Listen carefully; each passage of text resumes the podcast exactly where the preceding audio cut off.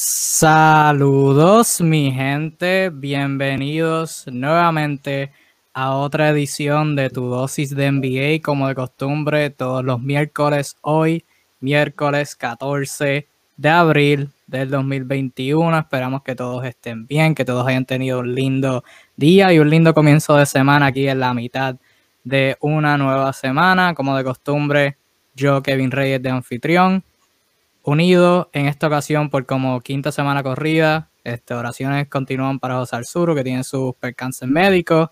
En esta ocasión me acompaña solamente, como de costumbre, como en las últimas, en el último mes, mi compañero Arnaldo Rodríguez, mejor conocido como, Arna, como Naldo. Naldo, ¿cómo estás, brother? Todo bien, todo bien. Este, aquí ya dándonos el cafecito y ready para hablar una vez más en tu dosis de NBA sobre claramente NBA. Claro, como siempre, llegamos cansados, haciendo nuestras cosas, trabajo, universidad, lo que sea, pero todos los miércoles 7 pm como de costumbre venimos a hablar sobre todo lo más reciente en nuestra liga de deportiva favorita, la NBA, el baloncesto eh, norteamericano. Saludos a Rob, que dice que es nuestra página favorita, lo apreciamos de verdad, de corazón. Y gracias a todos los que están sintonizando. Déjenos saber en los comentarios desde dónde nos sintonizan. Siempre es un placer ver desde dónde nos están sintonizando. Y como de costumbre, nosotros tenemos nuestros temas. Saludos a Jeffrey Rivera Nieves, que manda el emoji de fuego. Ese, ese, ese, es medio, ese es medio mabrón de eso, de los que cree que Lebron es el top, pero saludos como quiera. No, pues eh, nosotros queremos esa diversidad, queremos la diversidad. Esto no es, somos una página de temas diversos, queremos todos, los mabrones, los haters, los fanáticos de Golden State, los fanáticos de todos los equipos, queremos todo. Quisiera más fanáticos así de, qué sé yo, Minnesota, Phoenix. No veo muchos fanáticos de esos equipos latinos, pero siempre, siempre aquí lo recibimos a toda esa comunidad, no importa de, de, a quién vayan. Y como de costumbre, nosotros tenemos nuestros temas, pero siempre es un placer recibir sus temas en los comentarios y de lo que sea que quieran hablar. Estamos aquí abiertos abierto a todo. Este, por ahí comparte Rob que Naldo es su point guard favorito. Ahí está. Virtual, virtual. Claro, claro.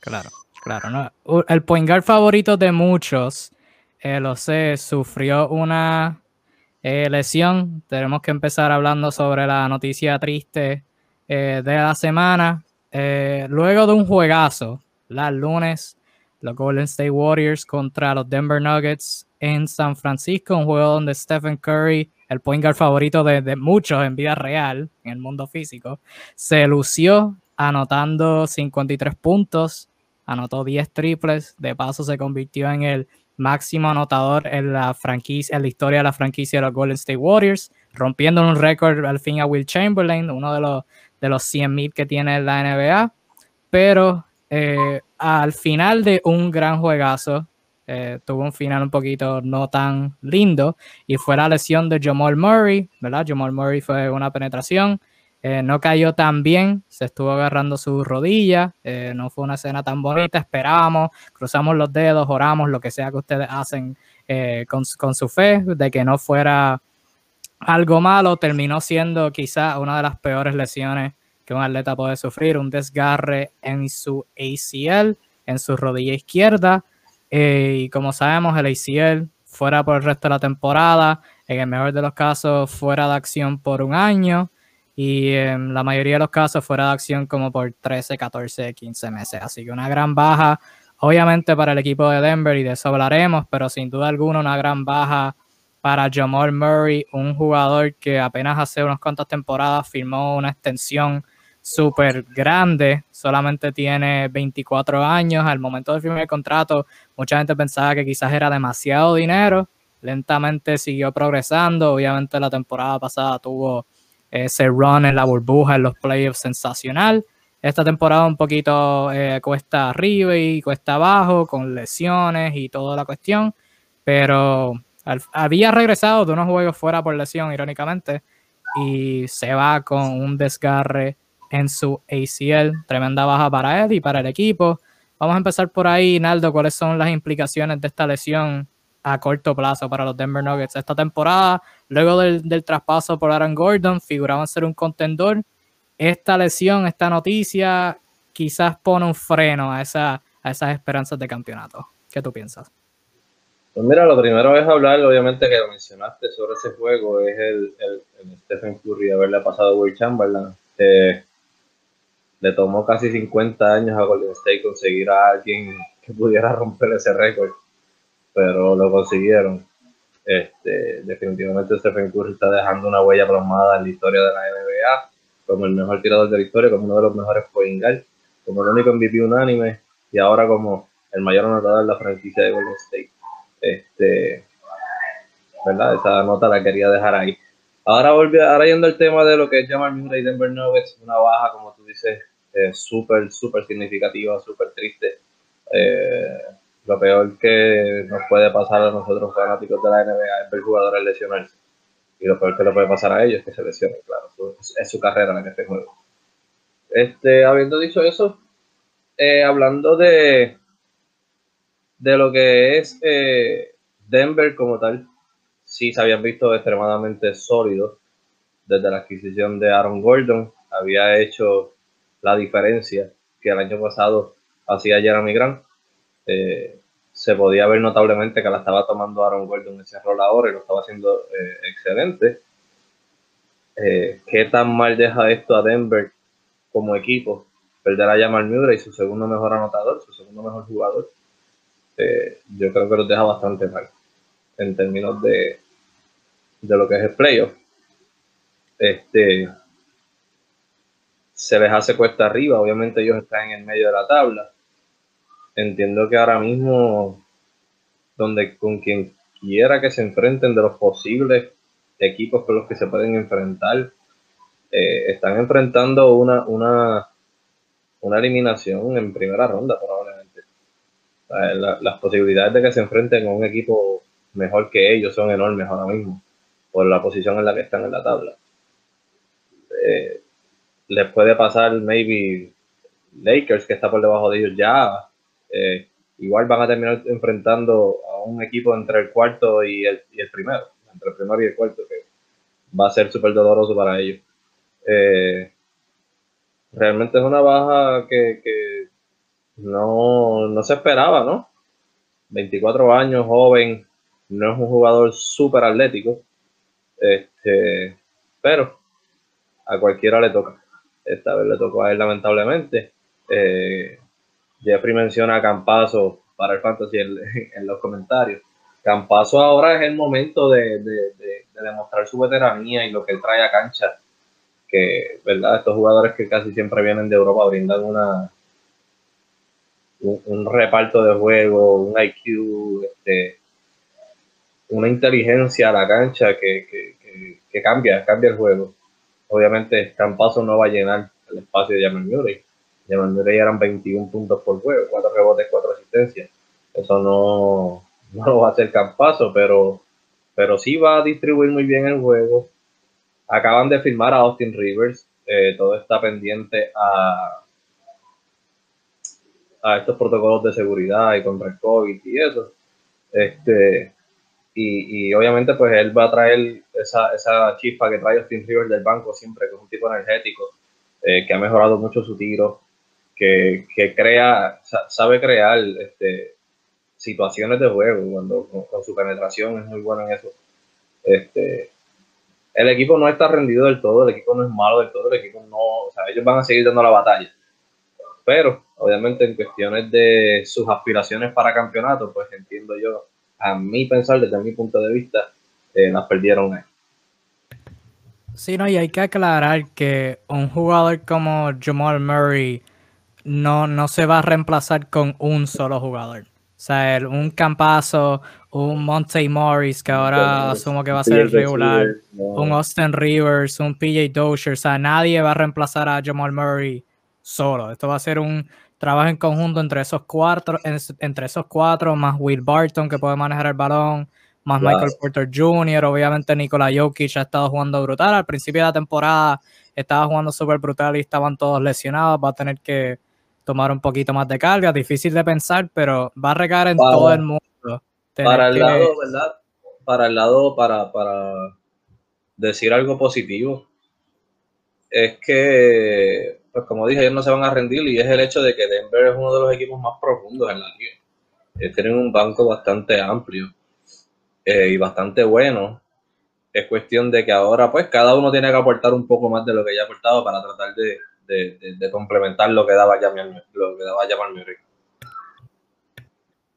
Sí, las lesiones siempre abren un espacio para que jugadores que usualmente no, tendrían oportunidades o no tendrían tan grandes oportunidades puedan este, aportar. Ha pasado en Miami, pasó en Denver temprano de la temporada, con Filadelfia y ahora con Monte Morris, que firmó una extensión el pasado verano, Campazo, que lo trajeron de, la ACB de España para producir. Es, el tiempo de, ellos ahora para, para, para brillar. Ciertamente, aún con todo lo que jueguen bien, bajaron un escalón porque, o sea, cuando estamos mirando los contendores, y estamos hablando de que hace una semana en tu dosis de NBA, los estábamos hablando de ellos irónicamente, luego del traspaso de Aaron Gordon, y los mirábamos como, o sea, un equipo que, cuando llevaban 5 y 0 desde el traspaso de Aaron Gordon. O sea, un, equipo que le podía ganar a cualquiera en el oeste. Ahora es como que no creo que le ganen a los Lakers, no creo que le ganen a los Clippers, no creo que le ganen a los Suns, no creo que le ganen a Utah. O sea, es como que bien, bien fuerte verlos como que avanzando en la postemporada ahora, pero todo recae en, los brazos de eso. Aaron Gordon tuvo ese, ese rol similar de manejador del balón en Orlando, va a tener que hacerlo más y ser más agresivo en ofensiva ahora con, con Denver, recae en todo el mundo, pero por demás, eh, es una gran baja para Jamal Murray, que venía teniendo una gran temporada.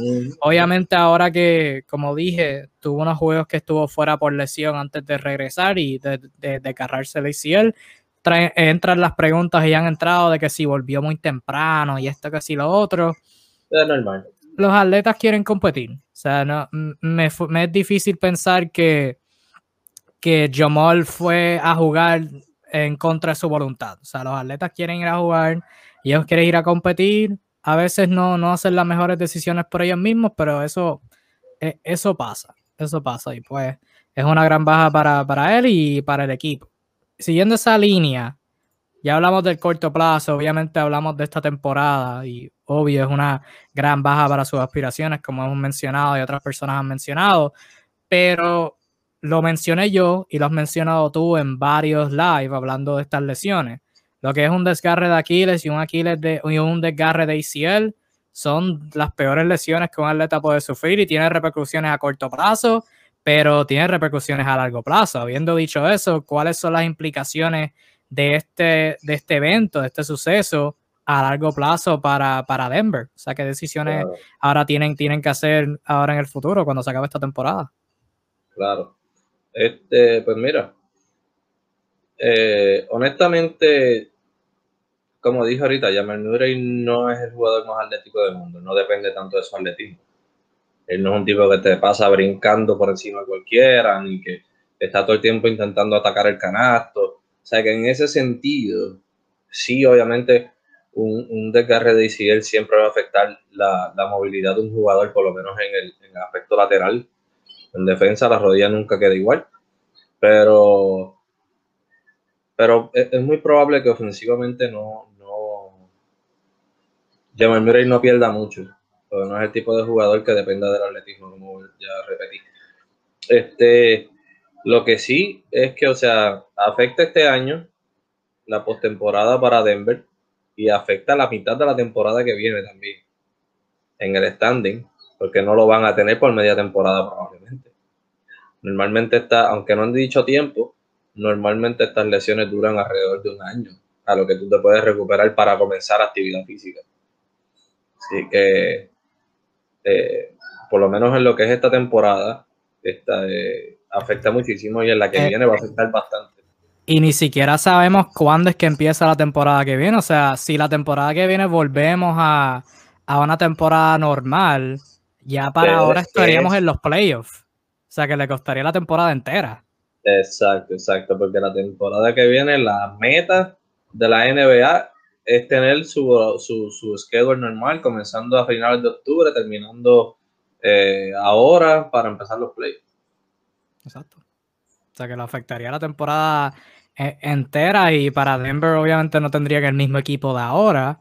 Eh, tienen que hacer unas decisiones para, para traer un equipo en la agencia libre. McGee es agente libre, Millsap es agente libre, Barton tiene opción de jugador.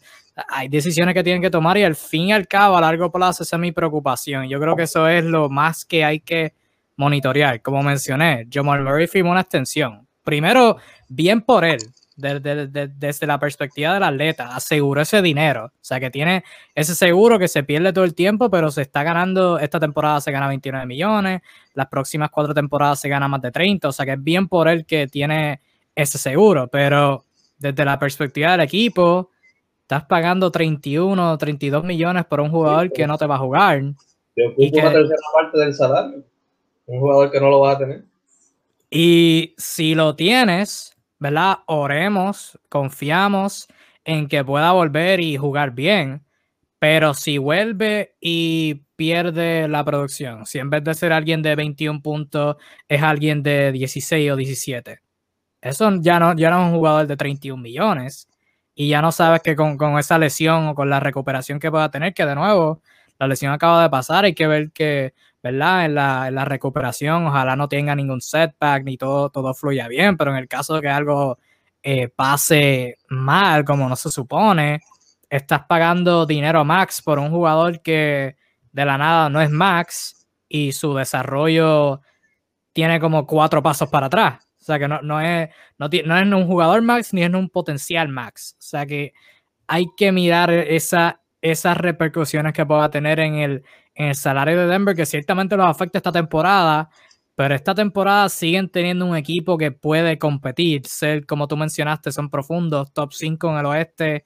quizás ganar una ronda de playoffs, pero a largo plazo es donde más me es curioso, qué pasa sin Murray la temporada que viene, la temporada después de eso, si vuelve bien, e, eso es lo más intrigante para mí ver eh, cómo desarrolla.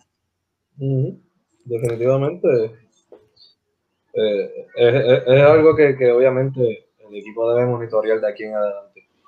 Sí, y de, nuevo, como fanático, esperemos que Denver pueda seguir compitiendo, uno, pero primordialmente que Omar Murray tenga una ¿verdad? cirugía bien, que tenga una recuperación buena y que pueda regresar a la cancha y ser bastante similar a lo que al jugador que era hasta el lunes, que, que sufrió el desgarre. Déjanos saber, tú que nos sintonizas, tu opinión sobre esta lesión, cómo afecta a Denver a corto y a largo plazo. nos interesa saber tu opinión en los comentarios. Eh, otro jugador joven que sufrió una lesión y tuvo actualización hoy sobre su estatus lo es James Wiseman, jugador, hombre grande, jugador joven, pick número 2 de los Golden State Warriors en el pasado draft. Wiseman no ha tenido la la mejor temporada por, eh, por falta de producción, ya sea por culpa de él, ya sea por culpa de él, por el sistema, por el dirigente, por los minutos,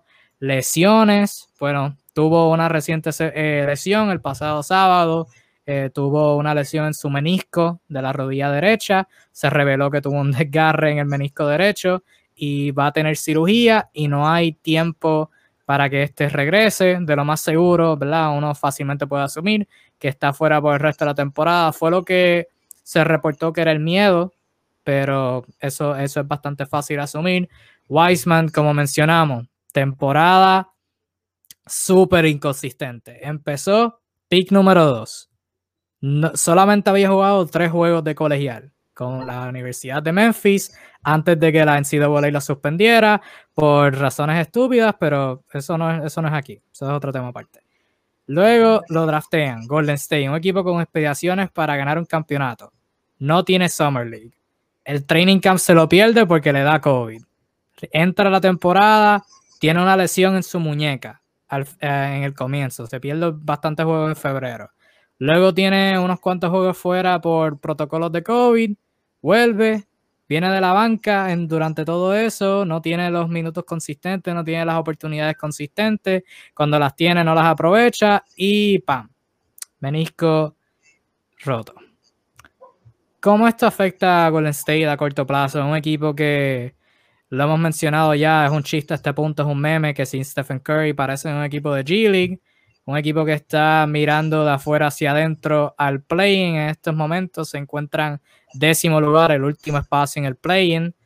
Y han tenido una temporada súper inconsistente. Wiseman como individual, como individuo y Golden State como conjunto. ¿Cómo esto afecta a ambas partes a corto plazo?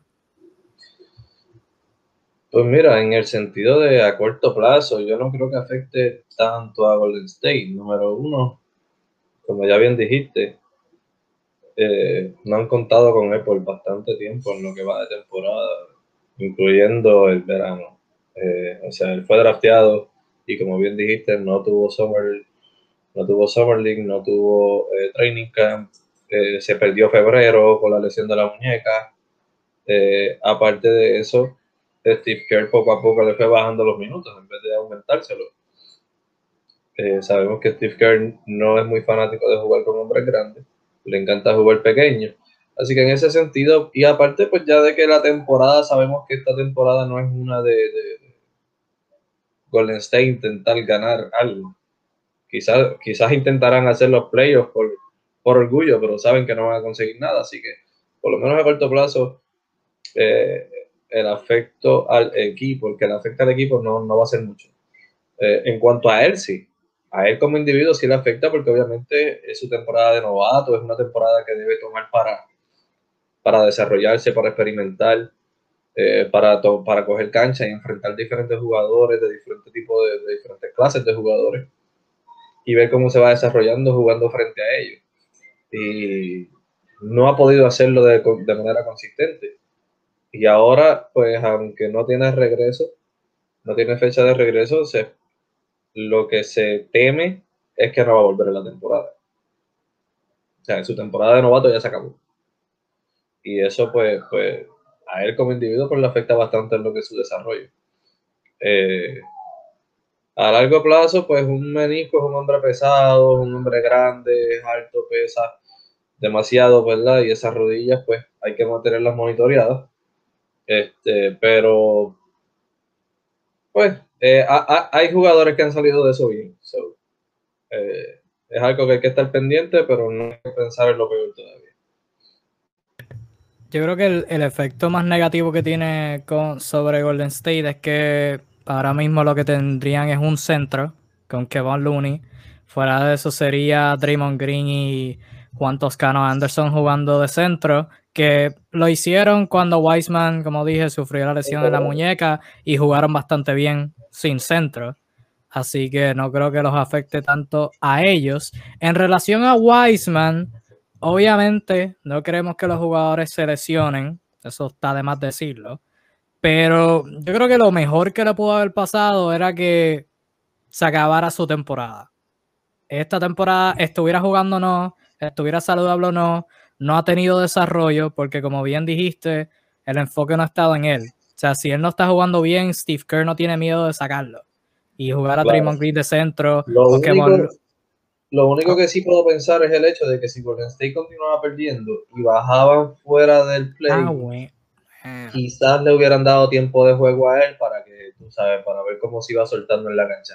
En, al final de temporada, cuando ya fuera, ya ellos hubieran dado por perdida la temporada ahí en ese sentido es en donde quizás él pudo haber perdido. Aún así no creo que hubieran bajado tanto porque Stephen Curry está jugando demasiado, o sea, el orgullo de Stephen Curry no lo va a dejar bajar. Eh, pero la, inconsistencia, la inconsistencia que mencionaste ahorita del equipo ha sido las veces que Stephen Curry ha salido de ahí, cuando se ha, cuando se ha lastimado. Sí, literalmente cuando está en la banca, lo que sea, eh, los, o sea, lucen terrible. Pero yo creo que lo mejor que le pudo haber pasado a Weissman siguiendo el punto era se acaba la temporada, obviamente esperamos que, que, se pueda recuperar bien, si no se recupera bien, pues este punto es irrelevante, pero si vuelve saludable, por ver la temporada que viene, ojalá de aquí a de aquí a agosto, para cuando es training camp, ojalá la pandemia esté en un nivel un poquito más bajo y puedan tener training camp legítimo eh, puedan tener los entrenamientos legítimos y Weissman pueda regresar la temporada que viene. Y evidentemente no va a ser su año rookie oficial, pero mentalmente que sea su año novato, que pueda entrar, eh, o sea, acoplarse al equipo correctamente, obviamente van a tener a Clay, ojalá que no tenga otra lesión, esperamos que no, pero van a tener a Clay, van a tener un equipo saludable, Steve Kerr, ojalá eh, en el verano haga un poquito de tarea, ok, ¿cómo yo uso un centro en ofensiva? Y pueda mejorar en ese aspecto para mejor usar las habilidades de Wiseman y volver el año que viene y volver fresquecitos y volver nuevos. Y si yo, te, si yo diría, aunque mencioné que, que Golden State ahora no va a tener un segundo hombre grande, yo creo que los ayuda, porque este es el estilo que ellos quieren jugar. O sea, ellos quieren jugar up and down, ellos quieren tener tiros, ellos quieren tener oportunidades, no quieren dejar que, que el oponente entre a la pintura. O sea, eso es lo que ellos quieren, así que yo creo que los ayuda. O sea, a veces menos es más. Y ciertamente eh, para Golden State yo creo que el caso va a ser similar. No es para decir que Wiseman era el problema, porque el problema es, o sea, su presencia no, no, es, no es culpa de él, ha sido, como, como hemos dicho, culpa de muchos factores, algunos en su control, la mayoría fuera de su control. Pero yo creo que lo, lo ayuda a corto plazo, a largo plazo, ojalá vuelva saludable de nuevo. Si no vuelve saludable, el punto que acabo de hacer es irrelevante, pero Golden State, ojalá la temporada que viene puedan volver bien. Por ahora, creo que llegan al play-in. Obviamente, ningún equipo quiere jugar contra Stephen Curry en un play-in. O sea, un escenario de un juego, ganas o te vas para, para tu casa. No creo que nadie se quiera enfrentar a Stephen Curry. Probablemente entren a los playoffs como séptimo, octavo puesto y de lo más seguro se vean en primera ronda en cuatro o cinco juegos. Va a ser, va a ser súper, pero va a ser divertido, va a ser divertido ver a Stephen Curry en los playoffs. Y mm, hablando, primero que todo, antes de, seguir con lo otro, déjenos saber, como siempre, su opinión sobre los temas que estamos hablando, la lesión de James Wiseman, opiniones sobre los Golden State Warriors, algún tema relacionado a Golden State Warriors. Siempre estamos abiertos a sus sugerencias. Hablando de divertido e entretenido, hablamos del juegazo que hubo ayer entre los Boston Celtics y los Portland Trail Blazers. Un juego en donde nadie quería perder. Dos equipos que son súper interesantes. Han tenido temporadas interesantes, ambos por razones distintas. Hablaremos de eso en breve. Pero antes de hablar de su trayectoria, hablamos del juego de ayer. Los Boston Celtics visitaron a los Blazers en Portland. Ganaron por un punto, 116 a 115. Jason anotó un triple dagger para ponerles al frente por cuarto, por cuatro. Norman Powell por poco. Eh, o sea, Norman Powell metió un triple hizo un juego interesante. Marcus Smart falló dos tiradas libres al final, una al final fue a propósito. Y Boston escapó con la victoria. Tatum anotó el triple dagger, terminó con 32 puntos. Jalen Brown tuvo 24, Kemba Walker tuvo 21, Robert Williams 16. La banca de Boston solamente metió ¿Cuántos? 10 puntos. Súper, súper interesante. Hablaré de eso ahorita. Damian Lillard anotó 28. Norman Powell anotó 20. Carmelo Anthony de la banca, uno de sus juegos throwback de Melo, tuvo 25 puntos desde la banca por Portland. Eh, los Portland Trail Blazers ahora están 31 y 23. Dirán, eso es un récord sólido, pero yo responderé no en el oeste. Aún con ese récord están sexto lugar en la conferencia del oeste, por si no saben. Sexto es el último lugar seguro para los playoffs, de 7 a 10 es el play-in, así que Portland está con los Dallas Mavericks a dos juegos, respirándoles en la nuca para ese sexto y último lugar seguro en los playoffs.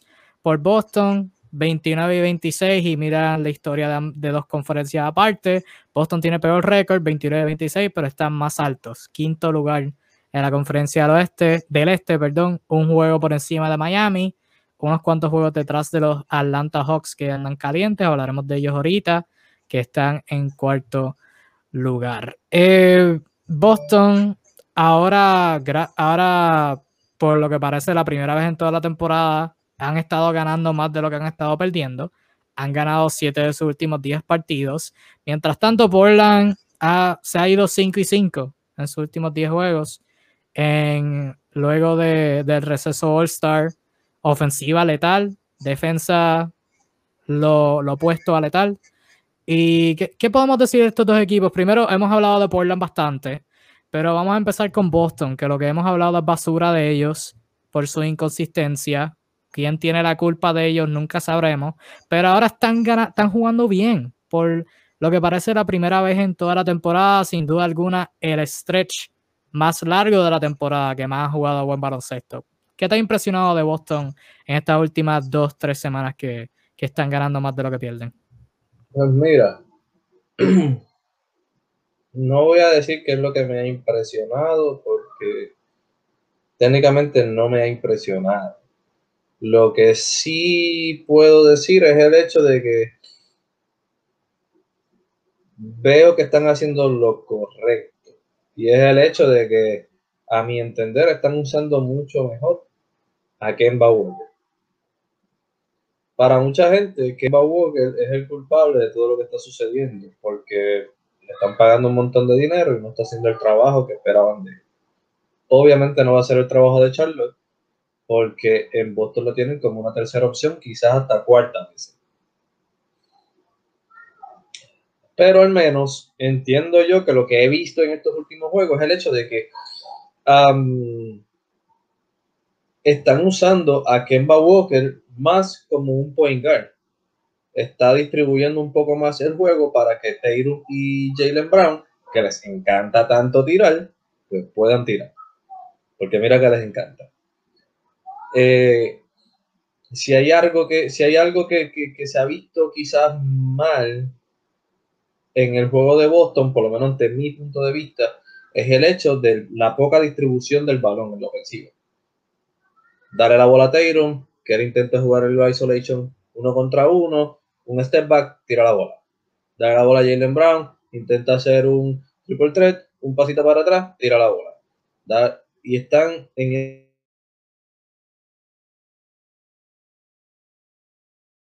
ese juego todo Kemba Walker que baja la bola, un Kemba Walker que le da la bola, la distribuye un poquito más, crea un poco más para que ellos puedan tirar, siguen produciendo bien, siguen anotando la bola como de costumbre, pero al menos se ve un movimiento de balón y es un poco menos eh, predecible la ofensiva. Es más difícil de defender. Cuando la bola está en movimiento, por eso es que San Antonio siempre ha movido la bola, por eso es que Greg ha sido el mejor coach de todos los tiempos eh, y ha sido obviamente el mejor de los últimos 20 años que hemos visto. Es porque él sabe que el mover la bola mantiene a la defensa adivinando qué es lo que va a pasar, quién es el que va a tirar, y eso hace, obviamente, a la defensa le hace el trabajo mucho más difícil. Como tú juegas en uno contra uno, pues es guardiar al hombre que tiene la bola y se acabó. Eh, creo que se ha encargado un poquito más, no estoy diciendo que no están jugando como San Antonio, no, pero están distribuyendo un poco más la bola, están dando un poco más de trabajo a, a Kemba Walker como point y está resultando. Aparte, obviamente, Marcus Smart llegó, está saludable, Marcus Smart es el alma defensiva del equipo. Este, ayer no sé si lo vieron, eh, la tremenda jugada que hizo en la que fue corriendo se tiró a buscar la bola en un lado, salió corriendo al otro, cortó la bola, la salvó, arrancó a correr para otro lado otra vez. Ese hustle de, de, Marcus Mar, ese es el alma que necesita Boston en, estos momentos para tratar de, resurgir como equipo. Y creo que lo está haciendo muy bien, obviamente. Este, pero sí, si hay algo que me ha resaltado más en esta racha de victorias que han tenido, es el hecho de que, que Walker le están dando un, mejor, eh, le están dando más protagonismo. Y, creo que eso está haciendo en parte la diferencia en la ofensiva. Sí, y eso al fin y al cabo ayuda a Kemba, obviamente, porque ha jugado mejor baloncesto. No por decir que ha estado jugando terrible, pero ciertamente en las últimas dos semanas, una semana y media, está jugando su mejor baloncesto de la temporada. Y algo que yo he notado más con Kemba es que está penetrando más. No solamente que es más distribuidor, pero que está penetrando más porque cuando tienes un Tatum y un Brown que sí, tiran, les encanta tirar, pero no, no es solamente eso, quizás lo peor de todo es que les encantan tirar tiros de afuera. O sea, no es que por lo menos penetran y colapsan la defensa y muchas veces algo así. Sí, son tiros incómodos, casi, siempre. Entonces, cuando tienes a, a Kemba Walker, que cuando tiene la bola también lo que tira jumpa, pues la, o sea, la, son, son un one trick pony, o sea, son, como tú dijiste, predecibles. Pero cuando tienes a Kemba que ahora penetra, y penetra bien, o sea, el chamaco ha penetrado bien toda su, carrera cuando, lo quiere hacer. Ahora que lo, que lo está haciendo, ahora eso puede ser por más agresividad, puede ser que las rodillas, sabemos que ha estado teniendo problemas en las rodillas desde la temporada pasada, quizás ahora se está, se está sintiendo mejor, es una posibilidad, pero eso le da un elemento distinto a la ofensiva. O sea, no solamente tiros de afuera, ahora es Kemba que también penetra y puede crear la ofensiva por el mismo. Obvio, están usando a un jugador que fue All-Star, le están dando un le están dando uso, que es algo súper importante para, para, el éxito de ellos. Si tú vas a tener un All-Star en tu roster, dale el uso. Y fue, un All-Star con ellos la temporada pasada, irónicamente.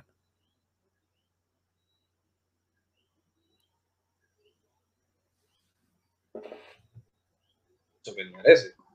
Que eh, el mismo Jason Tatum, que, que, que ha, ha, dejado claro que desde que le dio el COVID ha tenido problemas de fatiga. Eh, hoy mismo salió la noticia de que todos los juegos, antes del juego, está usando inhalador para tratar de coger eh, aire. o sea, está falta, el, está falta.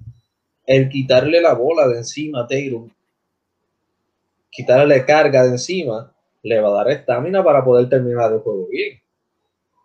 Porque si tú lo dejas a él con la bola todo el tiempo en la mano, se, se, te va a fatigar con esta situación que está teniendo de, la respiración y todo esto. ¿Sabes? Hay que fluir, están, están, están, yo creo que todavía están en el proceso de que el equipo está completo y están tratando de ver cómo es que van a hacer el trabajo para poder jugar el mejor baloncesto eh, que puedan ellos jugar estando el equipo completo ahora. Yo creo que están en ese proceso de descubrir cómo pueden hacerlo mejor. Sí, no, y no es para decir, o sea, no es para decir que este ataque unidimensional sea, o sea, ciertamente no es la estrategia más efectiva.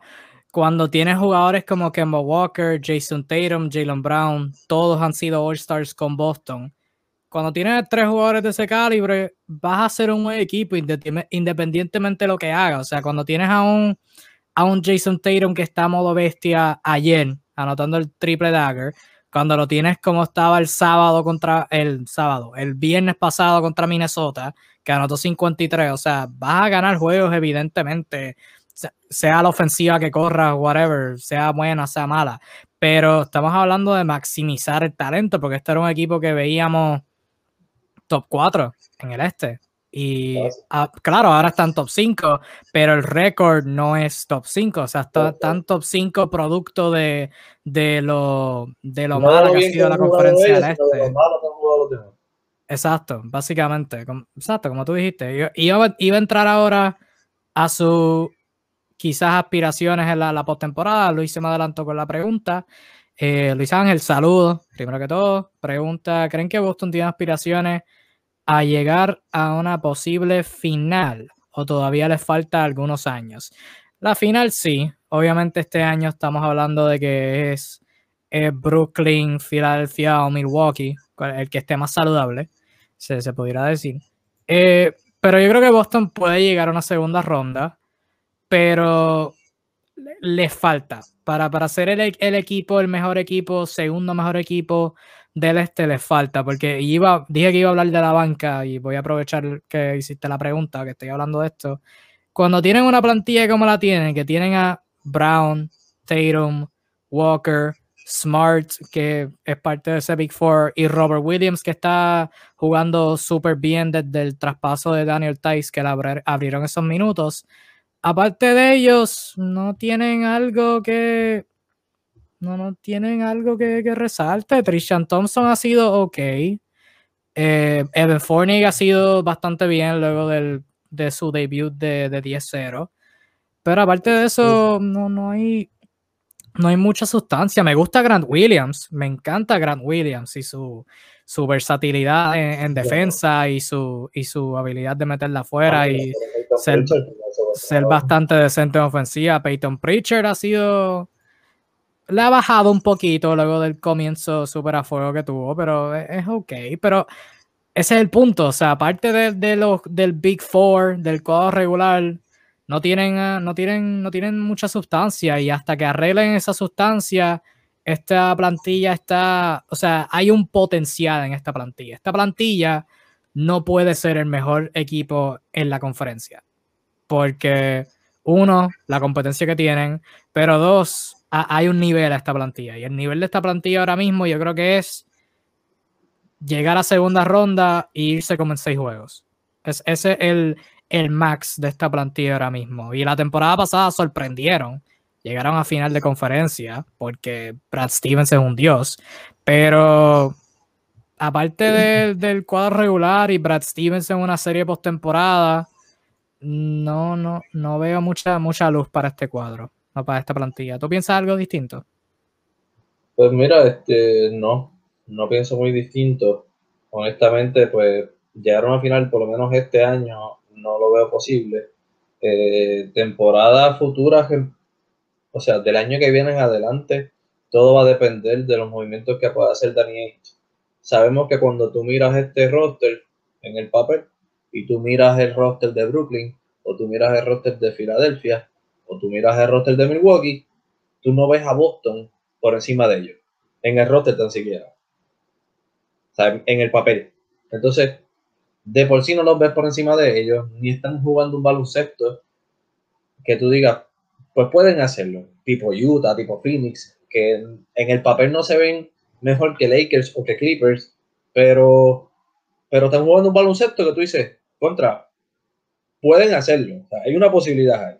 Pues en Boston, como tú dices, Boston se ve en un equipo de segunda ronda, ojo, ojo, tengan cuidado, porque ahora mismo están en qué lugar? Están quinto. ¿Y quién es el que está cuarto? Atlanta. Atlanta está jugando un baloncesto que aunque hay muchos jóvenes como trae John, se ve un con Nathan Milan se ve un baloncesto mucho mejor que el que está jugando Boston ahora mismo. Y pueden sorprenderlos incluso en la primera ronda. Y cuidado, porque Miami no está muy lejos y si Miami se va a enfrentarlos a ellos en la, en la primera ronda, también puede ser que se vayan a la primera ronda con Miami. Sabe que realmente están en un punto donde tienen que descifrar, número uno, cómo van a jugar, cuál es el baloncesto. Ahora mismo, Boston no tiene una identidad. Todos los equipos buenos tienen una identidad. Boston no la tiene. ¿En qué se especializa Boston? Se especializa en la ofensiva, se especializa en defensa, se especializa por el juego rápido, se especializa por el juego a media cancha, se especializa en algo. No, no tiene una especialidad. Tú no ves eso en Boston. No hay una identidad. Y eso es parte del problema. Ellos tienen que identificar qué es el tipo de baloncesto al cual ellos quieren jugar. No lo tienen. Así que. Bueno, eso quizás quizá, quizás esa es la especialidad, no tener ninguna.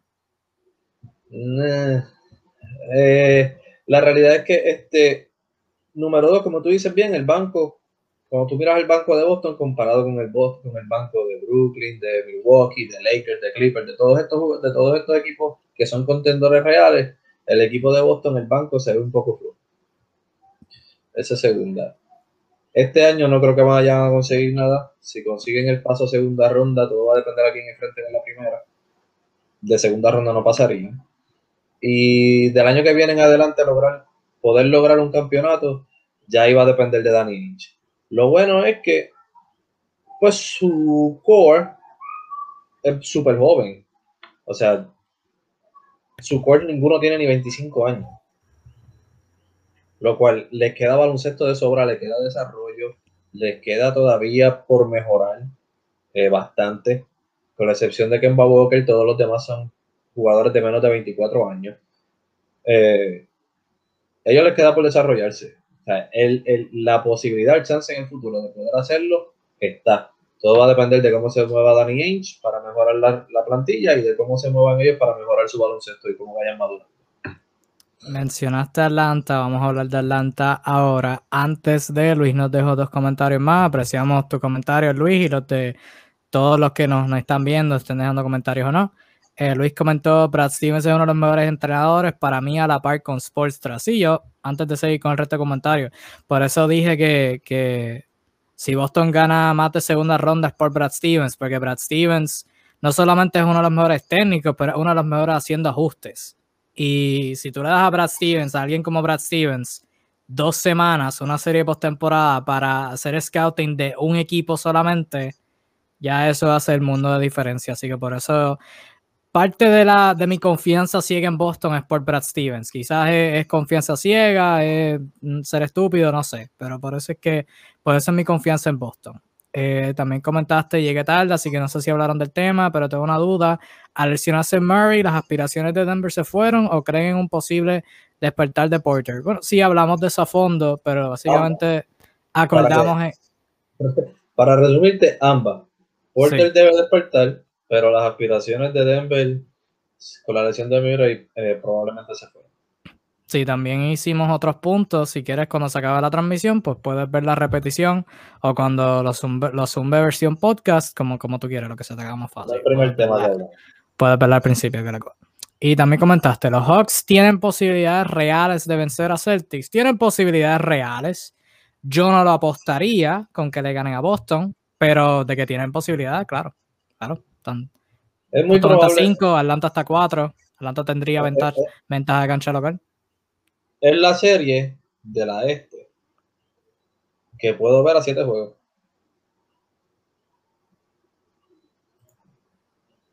Pudiera ser. O sea, eh, Atlanta tiene una plantilla muy, muy completa. O sea, Clint Capela está jugando un baloncesto brutal. Eh, y obviamente en los rebotes dominan, la defensa en la pintura la domina. Eh, John Collins, que no ha estado jugando, pero cuando estaba jugando había encajado muy bien contra ellos desde que estaba en Milan, estaba jugando contento y es un súper jugador. Eh, Bogdanovich, Trayon. Eh, obviamente el equipo llega hasta donde lleve, hasta donde vaya la consistencia de Trayon, pero posibilidades sí las tiene. Claro. Y mencionaste a Atlanta por encimita, vamos a entrar te voy a dejar entrar a fondo de Atlanta, porque desde que hicieron, a ti te encanta Nate McMillan, Nate McMillan, hablamos de Nate McMillan cuando lo despidió Indiana, eh, si fue injusto o no, whatever, eh, pero los Hawks, ya sea por Nate McMillan, por ponerse saludable, combinación de las dos, algún factor externo, el punto es que Atlanta está caliente, los Hawks han ganado 14 de sus 19 partidos desde el receso All-Star son ganadores de 7 de, sus últimos 8 y obviamente la historia principal, 16 y 5 desde que Nate McMillan tuvo, eh, obtuvo la carga del equipo como su dirigente luego de la, de la despedida de Lloyd Pierce. ¿Qué te ha impresionado sobre Atlanta ahora con Nate McMillan? ¿Qué has visto a McMillan hacer diferente? ¿Qué has visto a Atlanta hacer mejor con, con, bajo la dirección de Nate McMillan? Pues mira, como dije, número uno, eh, se ven, se ve un mejor mood entre ellos. Se ven más contentos. No sé si, si eso se debe a que, a que Pierce no, no, no era muy eh, diestro como coach en tratar de hacer que sus jugadores se llevaran bien entre ellos. Y Neymar Milan cambió eso. Eh, se ve un baloncesto quizás más alegre Obviamente, nunca va a faltar que un equipo de Neymar Milan se vea más intenso en defensa, se ven mejores en defensa, las rotaciones, este, todo ese tipo de cosas. Eh, y obviamente el hecho de que, o sea, están ganando juegos en los que Traillón no necesita meter 30 puntos y, y 10 asistencias para ellos tener un chance de ganar. Están jugando un baloncesto donde se ven 5, 6, 7 jugadores metiendo doble dígito eh, no se ve Trayón buscando tirar 15 tiros libres, eh, tirando 30 y pico de puntos y de asistencia para tener un, chance. No hay un baloncesto tan individual, este, es un poco más colectivo. Eh, que lo vimos también el año pasado de, Indiana, que tuviera mucho éxito en ese, en, esa, en ese mismo juego, donde todo el mundo colaboraba. Este, y ahora lo estamos viendo en Atlanta. Yo creo que, que, o sea, esos son los cambios más grandes que ha dado Neymar Mira en el equipo. Obviamente es un coach extremadamente experimentado, o sea, lleva muchísimos años coachando.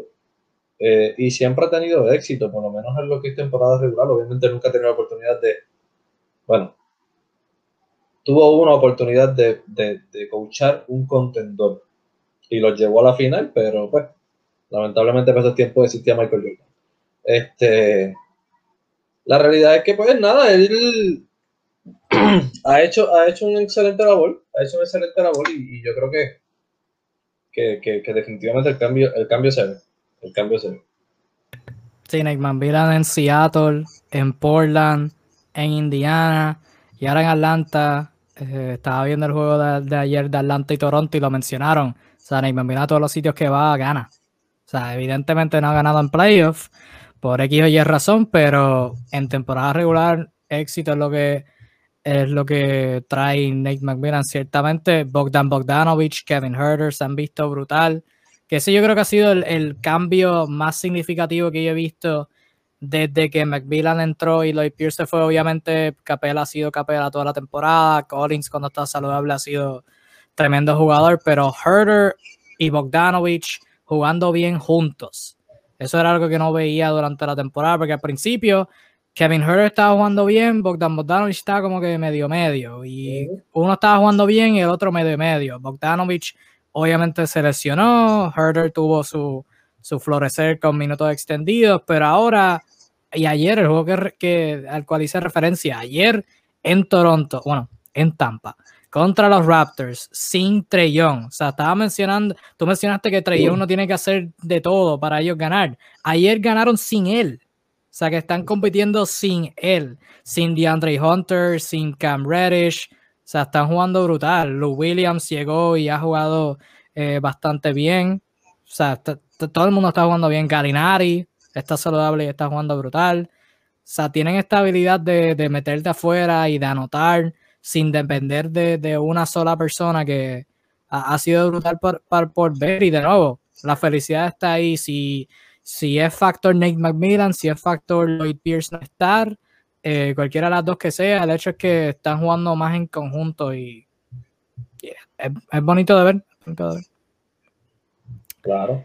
Con su marca de. Sí. Eso le da todo el chance de, de, de, la pregunta de de vencer a Celtics. Eso les da un chance, claro que sí. Tienen marca de 30 y 25. Están cuarto lugar en el oeste, en el este pero tienen marca de 30 y 25. ¿Siguen siendo una decepción? No, no, porque cuando vinimos a ver a principio de, antes de que comenzara la temporada, que todo el mundo hizo sus predicciones, muchos no los pusieron en playoff, otros los pusieron raspando, yo los puse séptimo, eh, actualmente están cuarto, eh, otra vez, sabemos que no es que tienen un récord de un cuarto lugar, simplemente es que están cuarto porque los demás están jugando peor. Pero, Por eso, pero, pero un 30 y 25 eh, era lo que tú veías en un séptimo lugar Atlanta.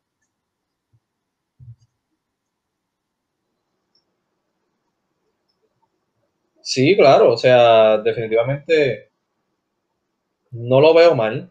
Sí estaban jugando horrible. El hecho de que el récord donde están ahora, el récord donde están ahora, que es 30 y 25, es más o menos lo que esperaba de ellos porque son un buen equipo, tienen un buen equipo, incluyendo banco y todo, también organizado. Pero obviamente es un equipo que tiene mucha juventud, demasiada juventud. O sea, sus líderes son jóvenes, Trey John, John Collins, eh, tienen un Cam Reddish de apenas, ¿qué? 19 años tiene Cam Reddish ahora. eh, y Andre Hunter es igual. Eh, o sea, son jugadores, Bogdanovich es uno de los, de los, que más, de los que más edad tiene, tiene 26. O sea, que son un equipo relativamente joven. So, uno espera estos slumps de ellos durante la temporada. Este, pero ese 30 y 25 que vemos en el standing no, no refleja la realidad de ellos al día de hoy. Desde que están en Man Milan. Y es el hecho de que tienen 16 y 5. O sea, tú ves un 30 y 25 y tú dices, pues ese equipo está nada. Pero la realidad es que con 16 y 5 desde que cambiaron de coach, ese equipo está sólido. Y van a jugar todas las noches y van a competir todas las noches contra quién? Contra cualquiera. Y como tú dijiste, ayer ganaron sin, sus dos estrellas. Porque John Collins no está jugando y Trae no jugó. ¿Sabes que Ellos están compitiendo, se ven muy diferentes a lo que se veía al principio de temporada cuando realmente estaban decepcionando. Ahora son un equipo que está encajando y que se está viendo muy bien. No te diría que son una decepción para mí. No. ¿Y qué crees que puedan hacer la postemporada? Estábamos hablando de en un match de primera ronda, como se ve la temporada ahora, el standing, pueden ganar la Boston, pero en general, ¿qué, qué esperas de ellos en postemporada? ¿Qué crees que puedan hacer? Obviamente, en el mejor de los casos una segunda ronda, en el peor de los casos una primera. Eh, sabemos que, que eh, o sea, como dije, o como tú dijiste ahorita, no te atreverías a apostarle una serie contra Boston. Yo no me atrevería a apostar una serie a Boston contra ellos, o a ellos contra Boston, o a Miami contra ellos, o a ellos contra Miami. ¿Sabes?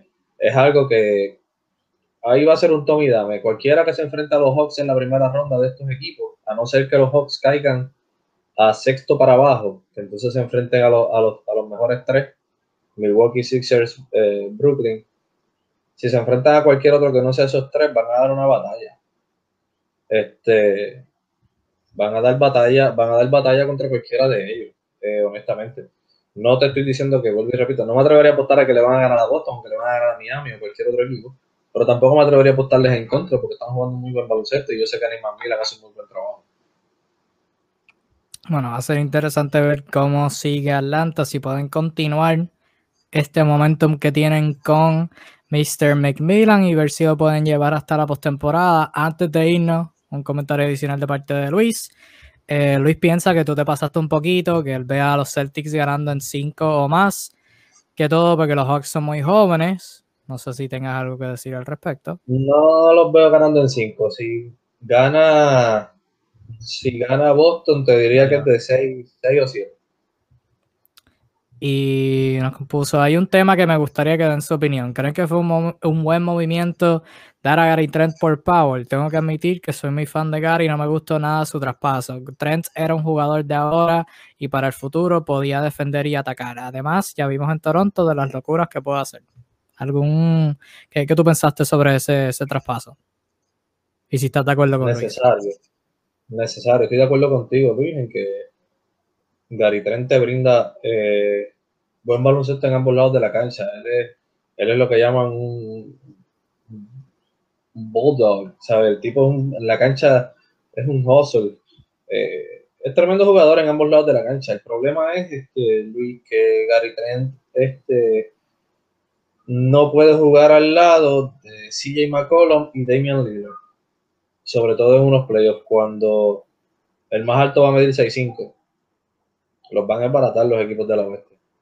Y pues obviamente necesitaban hacer un cambio. Eh, Norman Powell 6-7, si no me equivoco, puede jugar de small forward. No defiende tan bien como Gary, pero es decente. Y en ofensiva calienta y ya vimos que es capaz de meter 40 puntos en un juego. Si se la dan la bola para que él juegue como primera arma ofensiva. Claro, no lo va a hacer en Portland. Es una tercera arma ofensiva en Portland, pero era necesario para Portland el tener quizás un, jugador que pudiera dar resultados cuando Lillard tiene McCollum tienen esas noches en las que no vienen, no vienen metiendo. Eh, creo que era necesario, por el simple hecho de que Powell puede jugar al lado de ellos y, Gary. Sí, yo te voy a ser bien honesto, no, no diría que fue necesario en el sentido de que, obviamente llevamos de deadline, pero lo comento porque tú, tú preguntaste, cuando entrábamos al deadline y tuvimos un live el día antes y hablábamos de Portland, un traspaso en donde Gary Trent Jr. se fuera no era tema, porque no, no lo veía venir, o sea, no, no era algo que veía como necesario, pero cuando surgió el rumor en el día del deadline de Trent Jr. por Powell, yo dije, no, no vendría tan mal, porque sí, comentaste, Trent lo que está demostrando en Toronto ha sido fenomenal pero gran parte de eso fue como mencionó Naldo. Eh, para Trent Jr. era bien difícil jugar al lado de Lillard y McCollum. Uno, la defensa, y dos, no va a tener los tiros que, que tiene Toronto con Lillard y McCollum. O sea, Powell tiene la libertad de que ha jugado su carrera con ese rol de no tener el balón en sus manos y puede producir. O sea, en el, el año que ganaron que los Raptors ganaron campeonato, él era el sexto hombre y estaba jugando bastante bien. La temporada pasada, sexto hombre viniendo de la banca, a veces regular, jugó súper bien. Ahora está floreciendo y como regular con Lillard y McCollum, está jugando bastante bien. Eh, Trent Jr. obviamente puede jugar su posición natural, que es shooting guard, al lado de, de Anunobi. Obviamente no, Toronto no ha estado saludable desde que él llegó. Va a ser interesante ver cómo encaja con Van Vliet y con Lauri, que son bajitos, pero pasan el balón. O sea, no, no son como Lillard y McCollum que, que viven del tiro. Ellos pueden, son, son playmakers. Eh, pero yo te diría que fue un win-win. Eh, Portland adquirió algo que ellos querían eh, y Toronto adquirió un jugador más joven. Obviamente Toronto no sabemos la dirección que se vayan a ir ahora, si reconstruyen, si siguen compitiendo con el talento joven, no, no se sabe, todo depende de qué pase con Lauri. Pero Portland, como mencionó Naldo, Trent Jr. le iba a tener bien difícil creciendo al lado de McCollum y Lillard. Los mejores, si te fijas, los mejores momentos de Trent Jr. en Portland vinieron cuando uno de los dos estaba lesionado. O sea, cuando McCollum está lesionado, porque Lillard no estaba lesionado. En la burbuja, McCollum se perdió unos juegos, Trent Jr. jugó fenomenal. Y ahora en la temporada regular, los juegos que McCollum se perdió, Trent Jr. era cuando creció su valor de, de agente libre. Y esa es la otra. Trent Jr. iba a estar pidiendo como 18, va a estar pidiendo como 18, 19 millones en agencia libre. Y si tú eres Portland, tú le quieres dar eso a un jugador que no va a crecer bien con, con tus dos estrellas. No, no valía la pena. Exacto. 19, 20 millones para un jugador que viene del banco no, no es ideal. O sea que fue un win-win. Yo no lo vería como una pérdida, lo vería como un win-win. Ambos adquirieron algo que querían. Pero. Sí, no, o sea, te repito, eh, estoy totalmente de acuerdo con tu comentario sobre Gary. Pero yo creo que era por cuestión de fit. El encaje de Norman Powell en Portland junto a Lillard y McCollum es probablemente un mejor encaje que el de Gary al lado de ellos. Eso es todo. Sí, exactamente. Pero bueno, eh, gracias por tus comentarios, Luis. Fue un placer. Y todos los que comentaron durante la transmisión y los que no que solamente estuvieron sintonizando. También es un placer tenerlos a todos. Ya si no hay nada más que, que quieran de lo que hablemos, eh, si no hay nada más de lo que quieren que hablemos, eso ha sido todo por hoy. Está diciendo tu dosis de NBA, miércoles 14 de abril del 2021. Cubrimos la lesión de Jamal Murray, lesión de James Wiseman y un montón de cosas después de eso. Así que fue un, placer estar aquí con ustedes, como de costumbre. Estamos acá todos los miércoles, a menos que pase algo. Eh, 7 pm, hora de Puerto Rico, Venezuela, República Dominicana, etcétera. Y compartan la transmisión, denle like, compártela con sus amigos y, y familiares, seguidores del baloncesto. Síganos, que estamos cerca de los 30.000 seguidores. Ha sido un placer eh, compartir, eh, siempre es un placer eh, compartir la información y opiniones más actualizadas de la NBA con ustedes, nuestros seguidores. Ha sido un placer estar con ustedes, pendientes todos los miércoles, como dije, síganos en, en nuestra página y nada, nos vemos el próximo miércoles, chequen las noticias y todas las publicaciones y demás. Nos vemos la semana que viene, pero ah, antes de, o sea, a medida que vaya, que venga eso, cuídense mucho, disfruten el baloncesto y nada. Nada, mi gente, nos vemos la semana